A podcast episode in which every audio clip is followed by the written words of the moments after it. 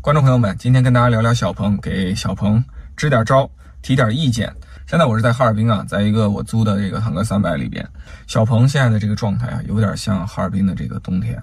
啊。客观来讲呢，是遇到了比较多的这个困难。其实我还是想要先去重申，我觉得小鹏这个企业身上有特别多美好的东西。我们看这波全球的智能电动车的这个浪潮啊，真正的在智能化上敢于硬杠特斯拉。敢于直面挑战的，我认为首屈一指的就是这个何小鹏领衔的这个小鹏汽车。我觉得今天行业里呢，会容易有这样一种观点，觉得智能座舱啊卷到一定程度以后，大家会同质化。我觉得这个事情一定要非常细腻的去看。其实我们去看过去几十年的燃油车，燃油车的发动机同质化吗？燃油车的变速箱同质化吗？它也同质化。但是那些喜欢宝马的朋友，就是觉得宝马的发动机特别好。而且事实上，宝马的发动机往往就是比同行再好那么一点点。宝马的粉丝逼们们要的就是那一点点。我在这个小鹏身上呢，我就觉得他们是有机会在软件上搞定这么一点点的，执念是不能丢的。要想的是怎么更聪明的把它做得更好。然后第二点呢，我觉得小鹏身上还有一个很重要的气质，在我看来就是年轻。这小鹏在中国的年轻一代的喜欢智能电动车的用户这个大群体里边，它的知名度是很高的，它的美誉度、好感度也是不差的。所以这两个品牌资产。呃，去好好的呵护的同时，那我也会接着给小鹏提一些意见啊。第一个事情就是，我想说，人性甭管是搞燃油车、电动车、氢能源车，我们人性都有一个最底层、最底层的需求，就是 sexy，就是性感。这是我有一次跟一个法国的一个资深的汽车设计师交流的时候，他提出的一个观点：如果你有一个特别智能的车，但长得特别丑。和一台长得特别好看，但是一点都不智能的车，大概率还是后者会卖得好。因为我们这个人类啊，首先还是一个生物，然后才是学了很多知识，然后才是有各种功能性的需求，有各种理性的需求。但我们的这个最底层的一个非常重要的东西，是希望我们有了一个这个衣服也好，一个车也好，啊，能彰显自己的魅力，啊，提升自己的性吸引力，更加赢得周围人的尊敬和认可。啊，小鹏到现在为止开发了 G 三、P 七。P 五，然后还有 G 九，这四款车型中，我觉得美学上真正比较在线的只有 P 七。那么 G 九呢，我觉得就最多是及格线左右徘徊。另外两款车在我看来都是比例失调，啊，身材不好，这个需要回健身房回炉再造的这种产品。我拿 G 九跟大家举一个这个例子啊，这个 G 九上市以后呢，人们有各种各样的分析，说这车这个整不好，有说这个 SKU 太多的，有说这车定价太高的。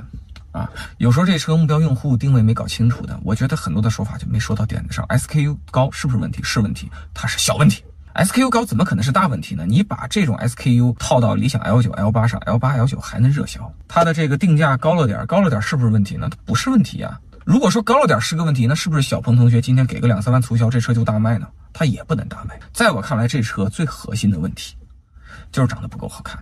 啊，首先在外观上，我觉得它不能算是惊艳，只能说是不错。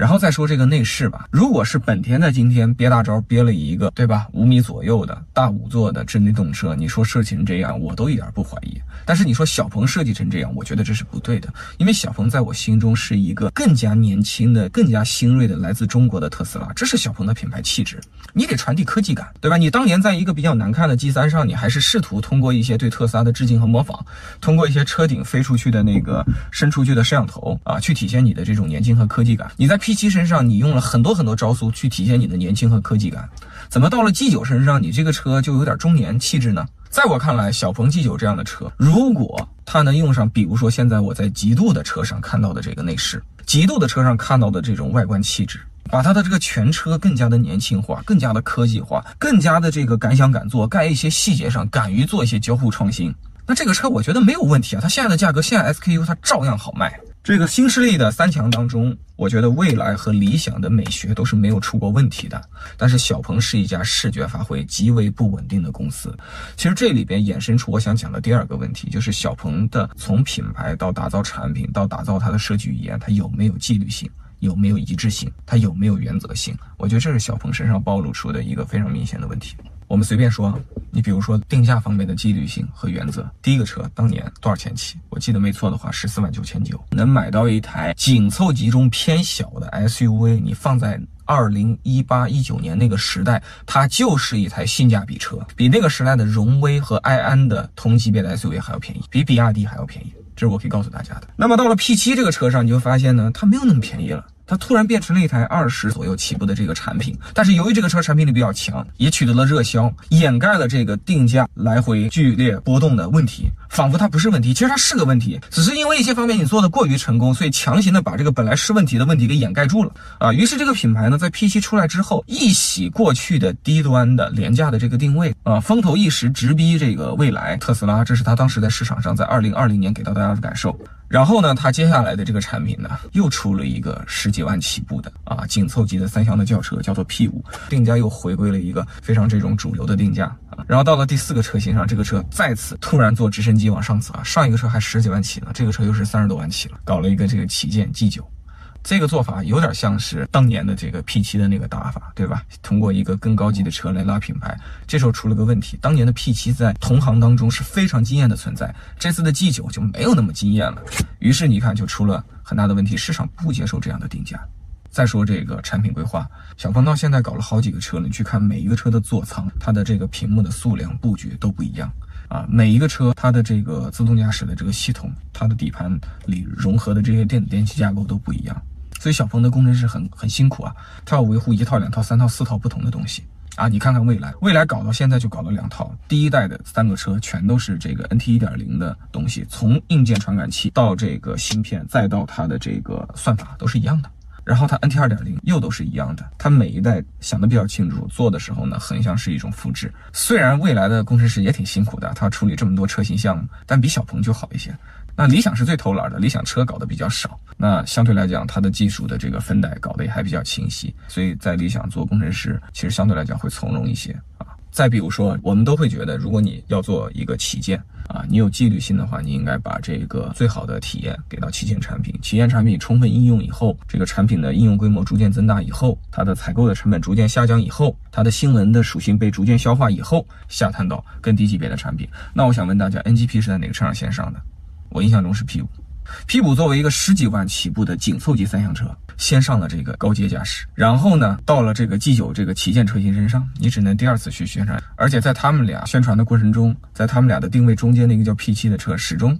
对吧？没有这么先进的激光雷达和这么先进的 NP，这难道不是一个问题吗？你再比如说这个造型问题。车这个东西有点像什么呢？有点像社会主义建设。在社会主义建设真正动手搞之前，你先得有社会主义的原则、思想和方法论。那我就很怀疑小鹏在设计这件事情上，他到底有没有自己的主体思想？未来是有非常清晰的四个关键词作为它的设计的这个主体思想的。我当年呢，曾经接待 Chris Thompson，对吧？他从德国慕尼黑跑过来，在北京跟全国的汽车媒体去交流未来设计的这个核心原则。在交流完核心原则之后，他跟大家讲解 ES 八的啊各种设计啊，这是一个真正的高水平的设计，它的这个来龙去脉，不可能是说哦，你雇了一设计师给他一高薪，然后告诉你给我画出一台世界上最好看的智能轿车吧，他给你画出来啊，那你第二天要做 SUV 的时候，你会雇另一个高薪的设计师，然后你会跟他说再给我画一台世界上最好看的 SUV 吧，那第二个哥们儿拿着笔画的东西跟第一个哥们儿能一样吗？那那不同的美放到一个品牌里，那就叫不伦不类。你必须有统一的原则，这个原则由谁来提出，由谁来打磨，由谁来沉淀，由谁来拍板，由谁来赋予它权威，最后在企业里能够长期执行，这个事情是衡量一般企业和三流企业的真正的这个软性竞争力。只要看到小鹏现在的车辆设计，每一台都很不一样，就知道这个事情它一定出了很大的问题。这种问题影响的不是一个车，影响的是所有的车型。